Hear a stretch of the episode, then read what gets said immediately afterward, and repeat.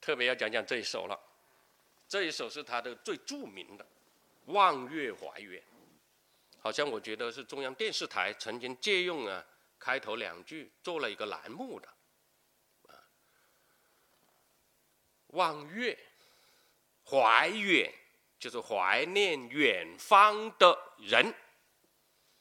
到底这个人是什么样的人呢？我们先来看看啊，这首诗啊，据我们呢考证过张九龄的生平经历，他是坐在洪州的任上，洪州的任上。那么呢，由于他的经历，我是给他简单抽出来，在这里我就不一一念了啊，不一一念。他什么时候呢去到洪州任上呢？他是大约在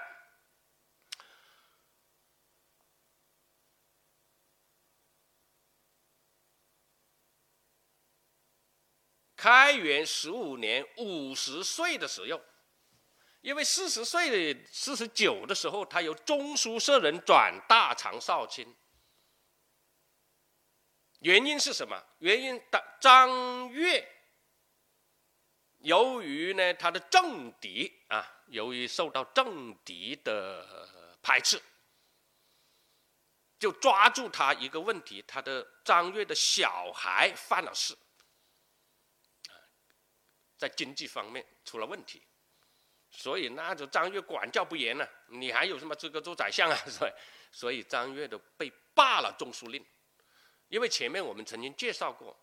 张九龄和张悦曾经互通族谱的，张悦的多次在唐玄宗的前面提携张九龄的，哎，张悦被罢相了，所以张九龄也有中书舍人太常少转太常少卿，那个时候呢就被呃贬吧，叫做我们叫做出，就是其实是贬贬出去，离开朝廷了，你不能在朝廷做官了，到洪州那里去做刺史。那么他在洪州刺史的时候呢，一共做了三年，到五十三岁才转贵州刺史，然后才慢慢慢慢的又得得到重用，慢慢做了宰相的，那是后的事情。所以这一首诗《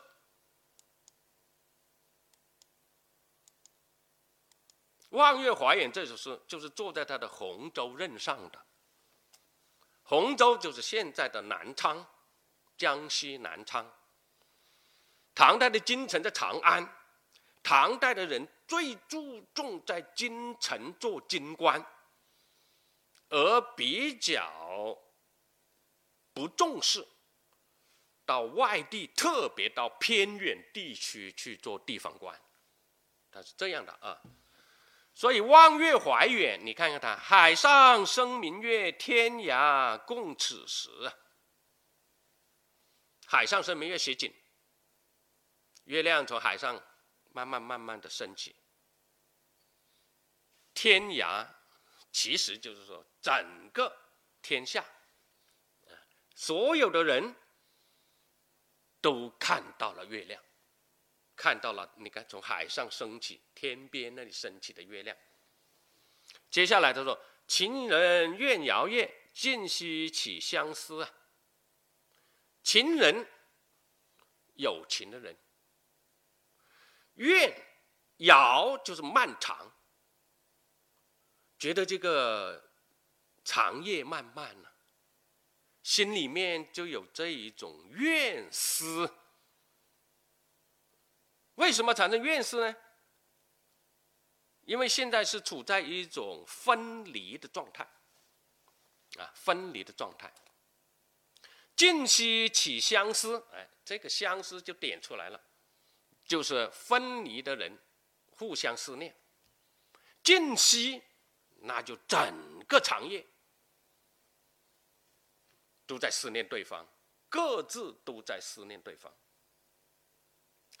灭烛灵光满，披绝路之。灭烛就是把那个蜡烛把它灭了。为什么要把它灭呢？因为现在的月亮越升越高，整个天下都被阳光满照。脸就是心里面爱，喜欢，啊，由于月光啊，你看啊，是那么的明亮，所以烛已经很不重要了，对不对？呃，灭了烛，反而显得月光的更美。这个你要扣住什么？扣住静息起相思来理解。啊，月亮慢慢慢慢升起，升升升起升起，升到中天，对吧？无处不在，啊，月光。那么通过 P 一写这个相思人的行动，啊，绝露之。由于他在外面呢，月光下，慢慢慢慢的啊散步行走。时间很长，所以就有夜露、露水打湿他身上，他就多加一件衣服吧，来，为什么要呢披衣呢？因为呢，露水越来越越重，所以要脱披一件衣服挡住这样的一种夜雾、夜露，不堪盈手正。还请孟佳琪，不堪就是做不到，做不到啊！银手就是满手，两个手掌合起来，银手。正是吗？赠就是把那个月光捧起来，赠送给对方。那么大家想想，为什么要把这个月光捧起来赠送给对方呢？因为思念对方。也无法见到对方，也不能够向对方诉衷情，所以呢，把这个月光捧在手里面，托这个月光，把自己现在对对方的相思传递给对方，因为呢，月亮在上面啊，它通过月亮的那种光线，它是无处不到的。所以我们呢，可以托这个月光，把我们的情念啊，把它转送给对方。但是呢，你这个很有限呐，你从手里面捧到的那一点点月光是很有限的，但是无法把自己的对对方的思念传递给对方啊。你想是一回事，事实上又做不到。所以他说不堪盈手正，那怎么办呢？还请孟佳琪，在清醒的时候无法向对方诉说自己的思念，那么我就到梦中里面去吧，托自己的梦，对吧？在梦中诉说对对方的思念。一般的情况下，我们读这首诗，一般都说哦，张九龄在外面做官。特别他在洪州那里偏僻的地方，所以他思念他的家乡，思念他的亲人呢，思念他的妻子了。从表面上来看，可以这么理解，可以这么理解，对不对？好，那么你结合他的生平，他现在的处境，原来在朝廷里面做官。还是做的挺好的啊，得到宰相的提拔重用啊。现在呢，由于中书令张悦的被贬，哎，他也跟着外放啊，离开朝廷，到地方去做官。你结合他的这个生平。同时又结合中国诗歌的创作发展的一个特点，他往往用赋比性的形式，借这个美人来抒发自己的思想感情的。美人往往在从屈原的《离骚》开始，这个美人她就有比喻象征的意义，往往是比喻象。征帝王的，那么联系这些来思考，我们理解是这首诗表面上看起来是讲情人之间的互相思念，对吧？有情人，其实它背后的深含的含义，还是呢包括了包含有啊，他委婉的传达了张九龄他对朝廷、对君王的那种思念。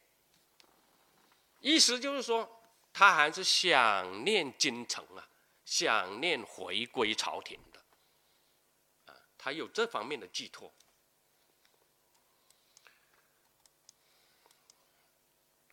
好，刚才我们只是讲了张九龄由诗品正到诗品纯啊，那么正和纯之间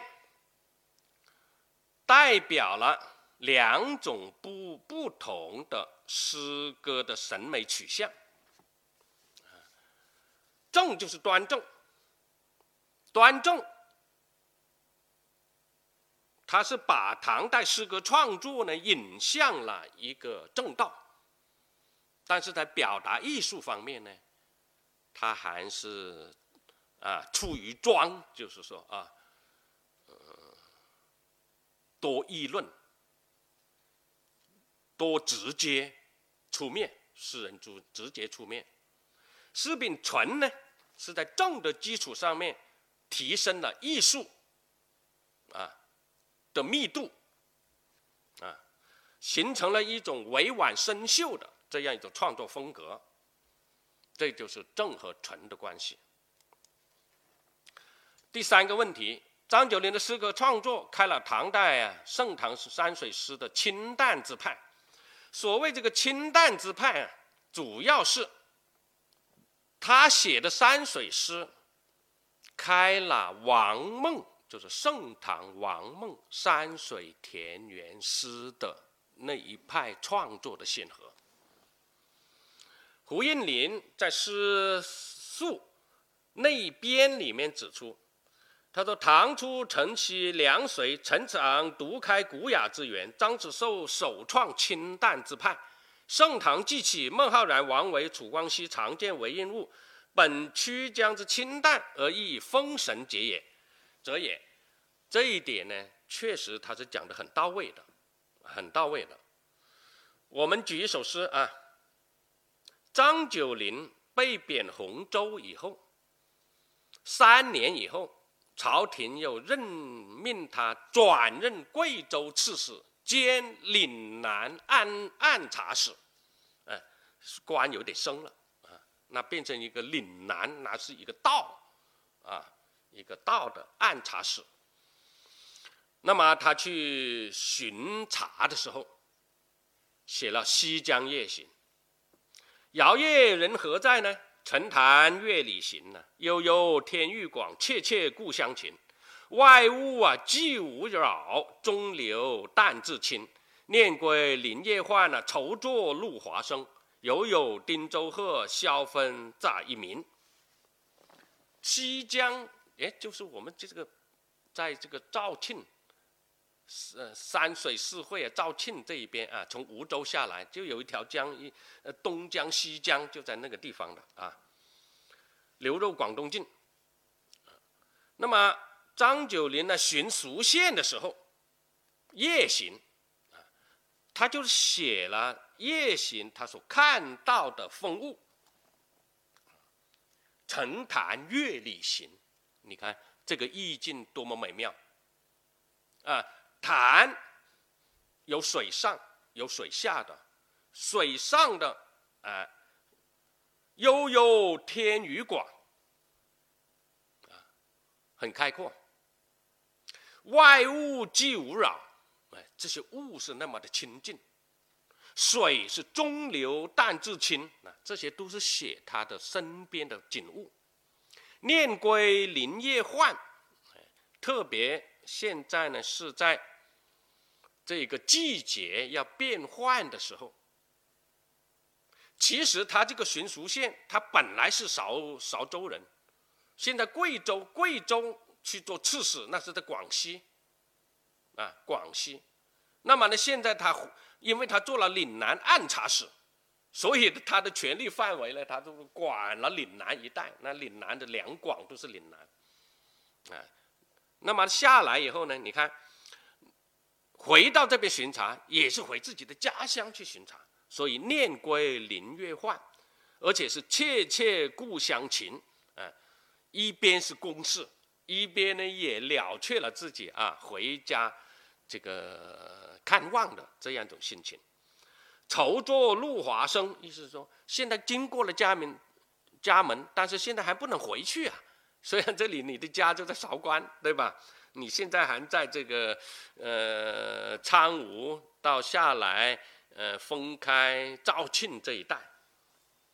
犹有汀州鹤，萧分在以鸣。晚上，鹤突然一飞天。发出了它的一个长叫声，嗯，此鸟不飞嘛，是吧？一飞冲天，此鸟不鸣呢，一鸣惊人，哎，打乱了，就是惊醒了他的思乡的那样一种情绪。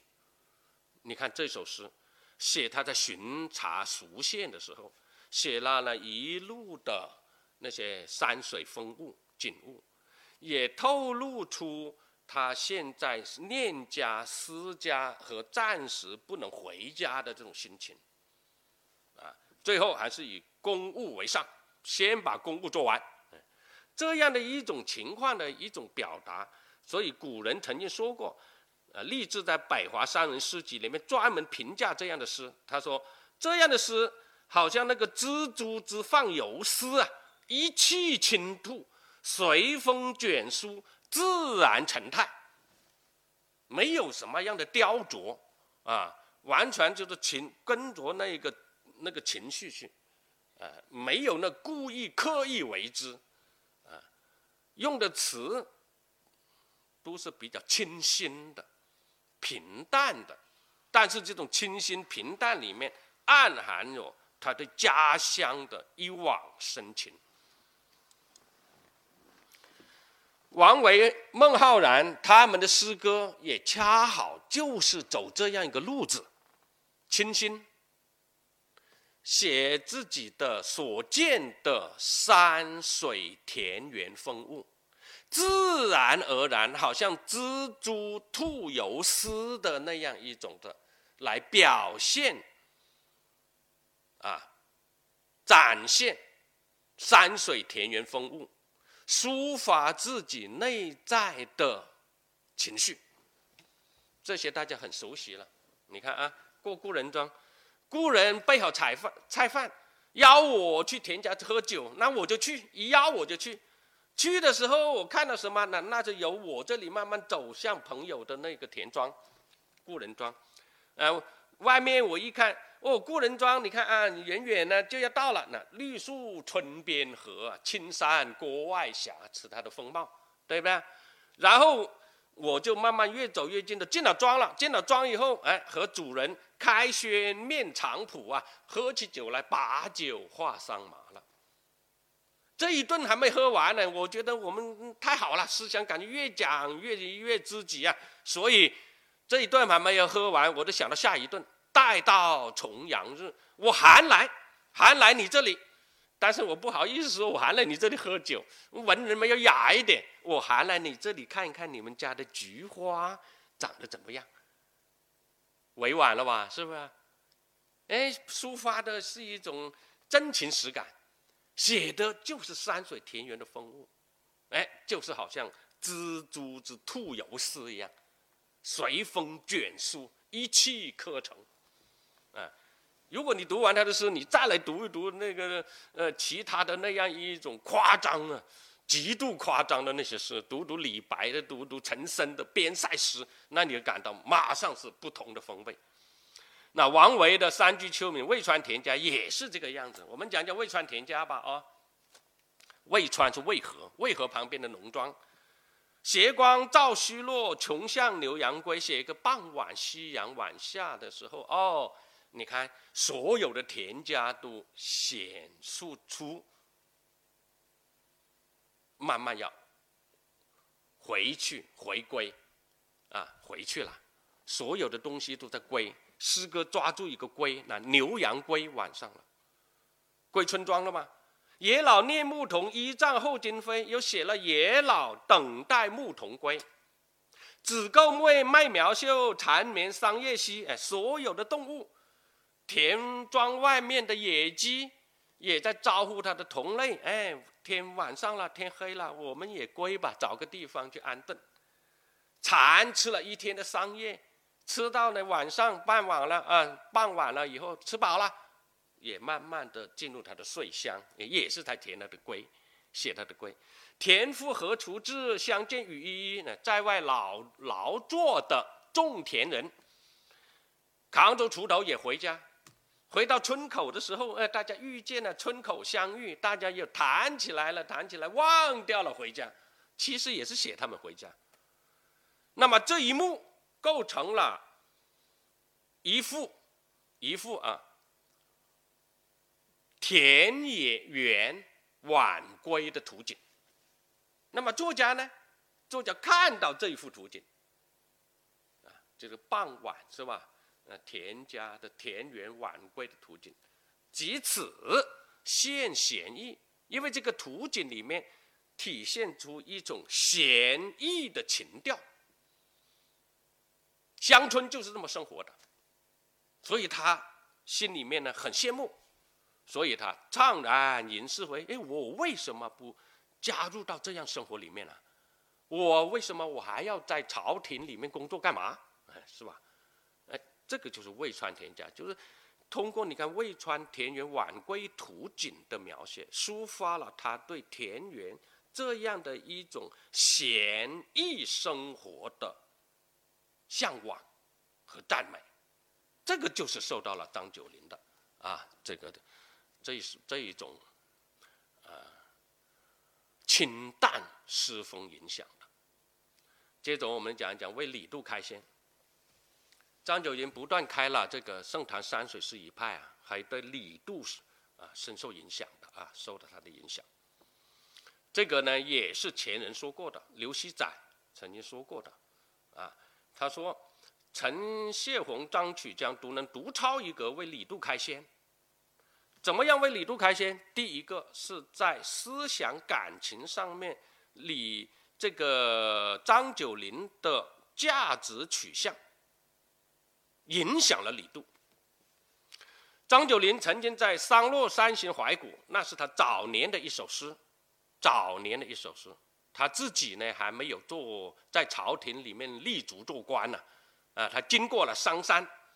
商山里面写了这一首《商山行怀古》。商山，啊，在现在的陕西商县。那里著名的是呢，有四个人当时在那里隐居，所以叫做商商山四号，是秦始皇的时期，四个很世外高人在那隐居。那么这个世外高人呢？隐居的时候，就是说，他不出来的时候，他的隐居；如果是社会朝廷需要用的时候，嘿，他们就会出来为社会服务。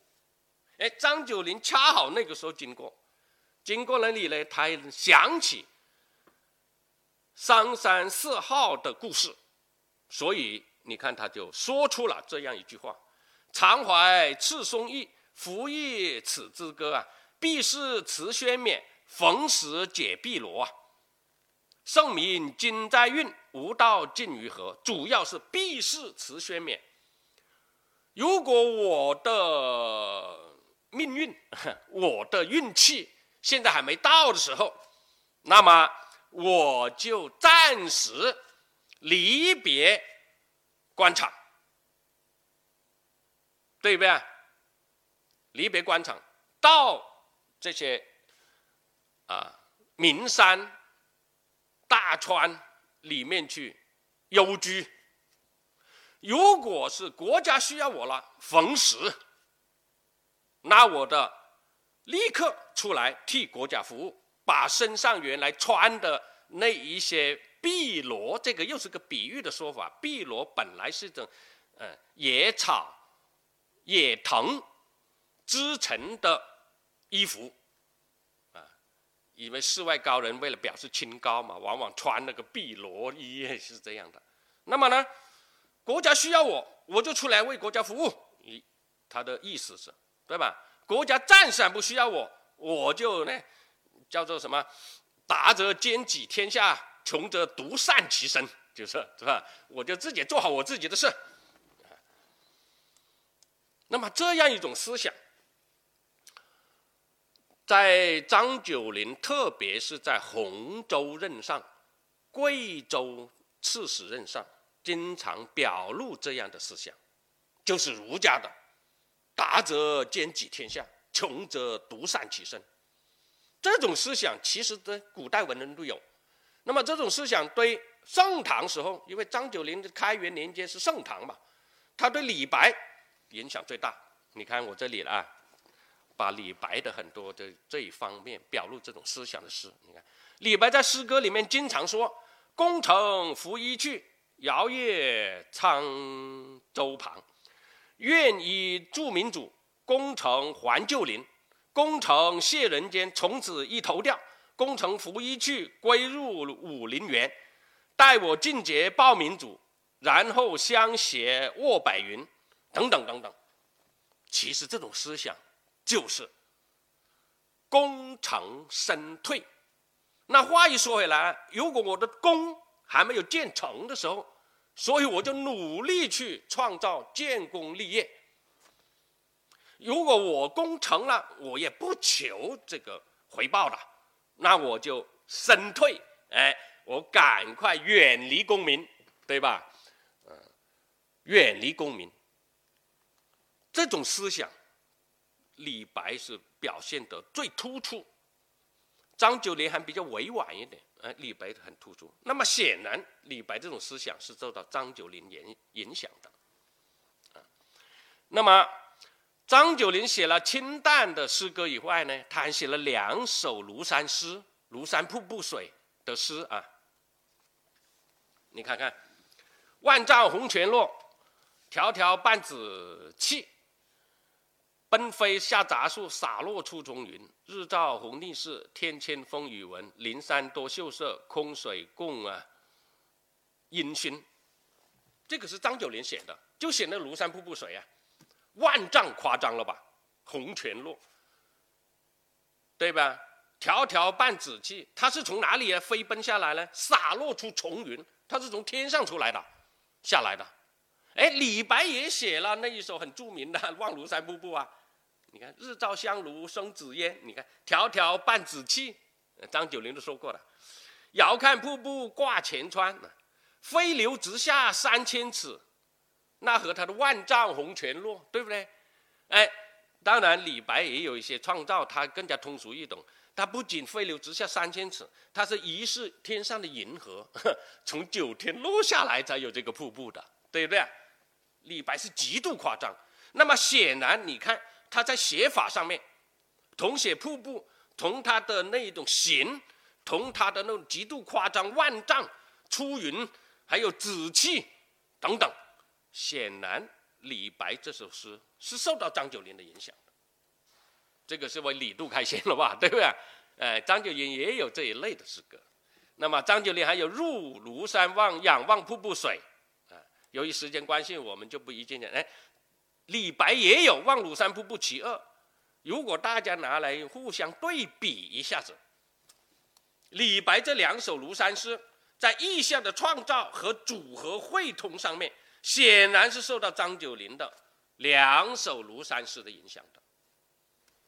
所以我们讲的为李杜开先，这个是李杜呢，专门写了八哀诗，顾右仆射相国张公九龄，他赞美张九龄的。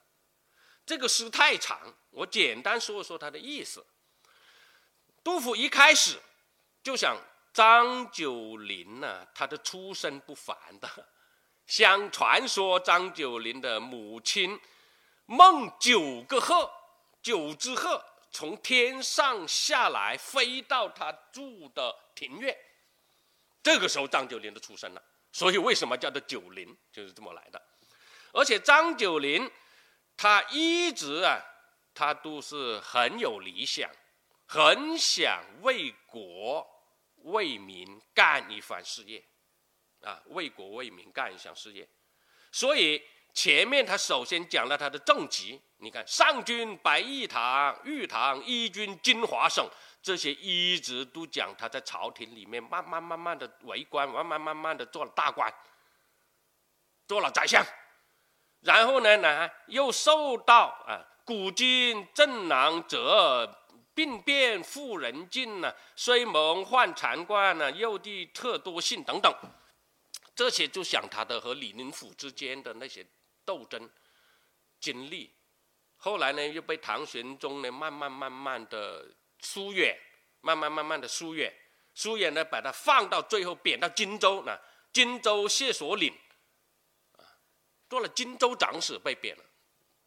这里是写他一生的经过。那是很有业绩。接着就是讲他的诗文写得好，“诗罢地有余啊，篇中语清醒审信啊。那么下面写他的诗文的建树啊，影响了一代的文学和诗歌的创作啊。最后。杜甫赞美了诗张九龄的诗文成就以后，决心以张九龄作为自己的学习的楷模。那么显然，你看杜甫为他写了，杜甫啊，专门为一个人写一首这么长的诗啊，那是很少的。张九龄就是其中之一。啊，所以说明杜甫呢也很佩服张九龄啊，受张九龄的影响。第五呢，我们简单讲一讲张九龄对岭南诗歌创作的影响。那么张九龄是我们韶关人，就是今天我们的广东人啊，岭南人。那么他对这个岭南的诗歌创作有什么影响呢？首先，第一个我要介绍的就是邱俊。就邱俊是一个明代的大学士，做了大官了，啊，也是一个你看做了国子祭酒、礼部尚书、文渊阁大学士等等等等等等的。理学名臣，他做了一件事，就是他坐在国子祭酒翰林学士的时候呢，还有武英殿大学士，他阅读了唐代宫廷里面所有的文献，在其中他发现了张九龄的《曲江集》，因为张九龄的《曲江集》在晚唐在宋初是有人编过集的，后来由于种种原因。在社会上呢，就没看见了，啊，没看见了，但是在宫廷藏书里面还保留着，这个就被这个邱俊发现了。邱俊什么人呢？他是琼山人，就是现海南省，以前就是 我们这个岭南的人，所以他做了这个官，他的他早就听说了张九龄，啊，很佩服张九龄，所以他在武英。店里面看书的时候，内阁的书的时候，发现了张九龄的《曲江集》，他就手抄出来。他回家省亲的时候，探望自己的啊父母的时候，经过韶州，当时的韶州的刺史接待他，因为他的五音阁阁殿大学士嘛，接待他。哎，大家在酒席上面谈了地方的乡贤的时候，共同谈到了张九龄，因为张九龄就在。韶州人嘛，啊，曲江人，所以邱俊就把他手抄的《曲江集》拿出来，他说：“我准备把它刻了。”啊，我因为我非常羡慕张九龄。那么当时的韶州刺史叫做苏叶的，他说：“那我是地方官，他又是我们张九龄是我们地方的乡贤，那么请你留下来，让我们来刻吧。你给他写个序好不好？”他说：“好，那就给你们刻吧。”所以呢。现在流传的第一个张九龄，呃，现在流传的我们看到的张九龄的《曲江集》的主本，就是当时那个潮州在成化九年刻的，由苏叶潮州刺史苏叶刻的，由邱俊写序的这个《曲江集》，现在保留在国家图书馆，那是我亲眼去看过、见过的啊。那么这个人。对推广张九龄的整个集吧，集子。你看他这有他的思想，呃，我们所讲的很多的张九龄的风度，对吧？他的言行，还有那个曲江集保留的很多的文献资料，哎，邱俊是啊，做出了巨大的贡献。那么他的诗歌创作，你看啊，还很有名的一首诗。突语超词不用齐啊，风行水上简抽丝啊，眼前景物口头语便是诗家绝好绝妙词。这个真是你看和我们前面讲的张九龄开清淡之派，张九龄的诗歌好像的蜘蛛吐油丝啊，随风卷须卷书啊，一气呵成，这种风格是一致的。啊，我们从这个诗来看，还有他的五指参天。秋瑾，五指就是海南的五指山。你看看呢，这一个五峰如指翠相连，撑起炎荒半壁天呢。嗯，夜观银河摘星斗啊，朝滩碧落弄云烟。雨欲损空中现，月出明珠掌上悬呢。岂是巨林深一步，遥从海外树中原。你读一读这里。通过它五指山那个大的意象，高大的意象，直指蓝天，对吧？还有一个撑开五指，月亮在五指中这样一种游，你看月出明珠掌上悬，你看这种用意。我们说如来佛那五五指山是吗？孙悟空跳不出去，说明他的广大。那他就夸张他海南的五指山，月亮在其中行走，你看。这样的一种比喻，这样意象，又和张九龄写的《庐山瀑布水》的那一类诗的风格相似，就是开李为李杜开先的那种风格相似。你看张九龄，你看两种风格的诗歌创作，一种是清淡的，一种是为李杜开先那种雄浑的，呃，清淡雄浑。张九龄有两种诗风，他是以清淡的诗风。含蓄、委婉、生秀为主，为主流；雄浑的，就是写庐山瀑布水这个比较少数，但是他也写了，都分别对你看李杜对后世岭南的人产生影响。啊，张若水也是我们广东人，啊，张若水，你看啊，他对张曲江集的翻刻也做出了巨大的贡献。也做了大官，他专门赞颂、赞美张曲江的，啊，曲江吟，曲江江水长啊，欲济川无量啊，美人不可及，风度安可量呢？飞鸟则高寄，知鸣凤在朝阳啊，黄塘诗已远，千载空翱翔，对吧？通过对这个张九龄一生。啊，市级的赞美，啊佩服张九龄的风度，啊，这个是还有我们广东的太多了。你看，欧大象、佛山的王佐，这些都是广东名人呐，岭南名人呐。你看，去过张九龄的祠堂，分别都赞美过张九龄。啊，这些我第一念了，屈大军，对吧？岭南三大家的屈大军很有名呐，你看也是赞美张九龄的风度、文章啊，风度、文章。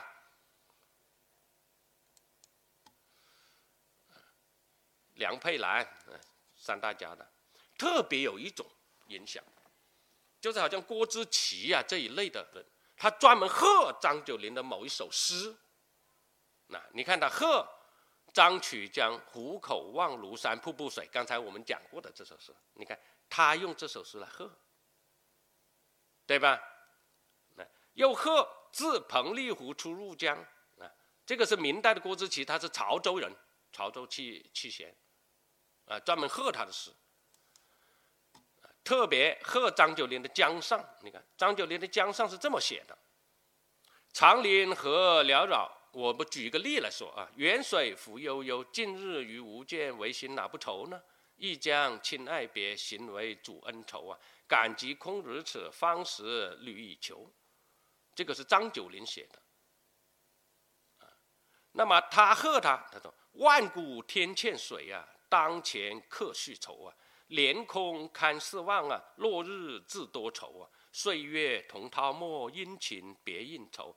劳心时不舍，难养相，难相似波求。你看，都是用他的韵呢。愁，这个愁，忧愁愁求，那忧愁愁求，同韵。那这样来贺他。其实呢，他贺这首呢，其实是是讲他。对张九龄有一种理解，理解。诗人已去，就是诗人已去了。他的功过，他的事迹，啊，有些被人理解，有些人逐渐的会忘掉、忘却了，有些可能都不知道，有些。所以他通过这个《贺江上》。来表达这样一种心情，啊，表达这样一种心情，这种也是一种影响啊。直接读他的诗来贺他的诗啊，那是隔代相贺啊。嗯，袁枚那是大才子啊，清代的大才子。他爷爷的张曲江的时候，当然他就不是我们岭南人了，对吧？哎，他也赞美张曲江，特别。他说过这一句话：“今见果椒言在耳，玉环何自泪沾衣。”今见，当时张九龄在唐玄宗的生日那一天，天下的人都送什么金银财宝，那种那种那种那种有多奇的的奇奇物啊，都送给唐玄宗。张九龄呢，他送什么？送了《千秋金鉴录》，里面包含十篇文章。专谈是什么？剑嘛，就是说，作为我们这个安邦治国的人，应该重视的事情，实践，那是在历史上很有名的。后来的流传着慢慢万万万万的，慢慢慢慢啊，这种文献呢就没有保留下来。所以他说：“今见果椒言在耳。”玉环就是指杨贵妃杨玉环，何自泪沾衣？对吧？如果你看袁枚他是怎么评价张九龄？他说：“如果唐玄宗认真学习了张九龄的《千秋金鉴录》，就不会出现安史之乱，杨玉环也不会在马嵬坡 被刺死。那玉环何自泪沾衣吗？对不对？”千秋秋城上，祠堂在，留与行人拜喜回。现在，千秋丞相张九龄的祠堂还在那里。以后的人，所有的人经过这里，都会出进去瞻仰、瞻仰他的风度。啊，这个影响就够大了吧？这个大才子来这么来讲讲，对不对？啊，还有你看看啊，还有很多人，还不仅仅你看啊。陈尊、高士奇当然了，还有李福、钱成群、王弼，你看这个都在那里。你看《感遇十二首》用张曲江韵，张曲江不是写过《感遇十二首》吗？你看他也来写《感遇十十二首》，人家用什么韵，他也用什么韵。那这个也是，你看，对吧？这些我就不一一念了。这些你看张九龄的诗歌。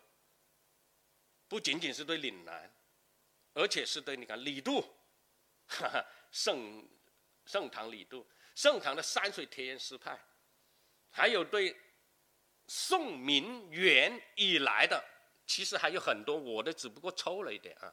特别是在明明清以来的文人，很多很多都是赞美张九龄的，过曲江池去拜谒张九龄的祠堂。拜张九龄的，还拜到张九龄的墓前那些啊，诗歌非常多。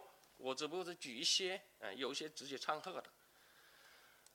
总之，张九龄呢，不仅仅是岭南第一人，也不仅仅是江南第一人，而且他是，也在我看来，还不仅仅是有唐第一人。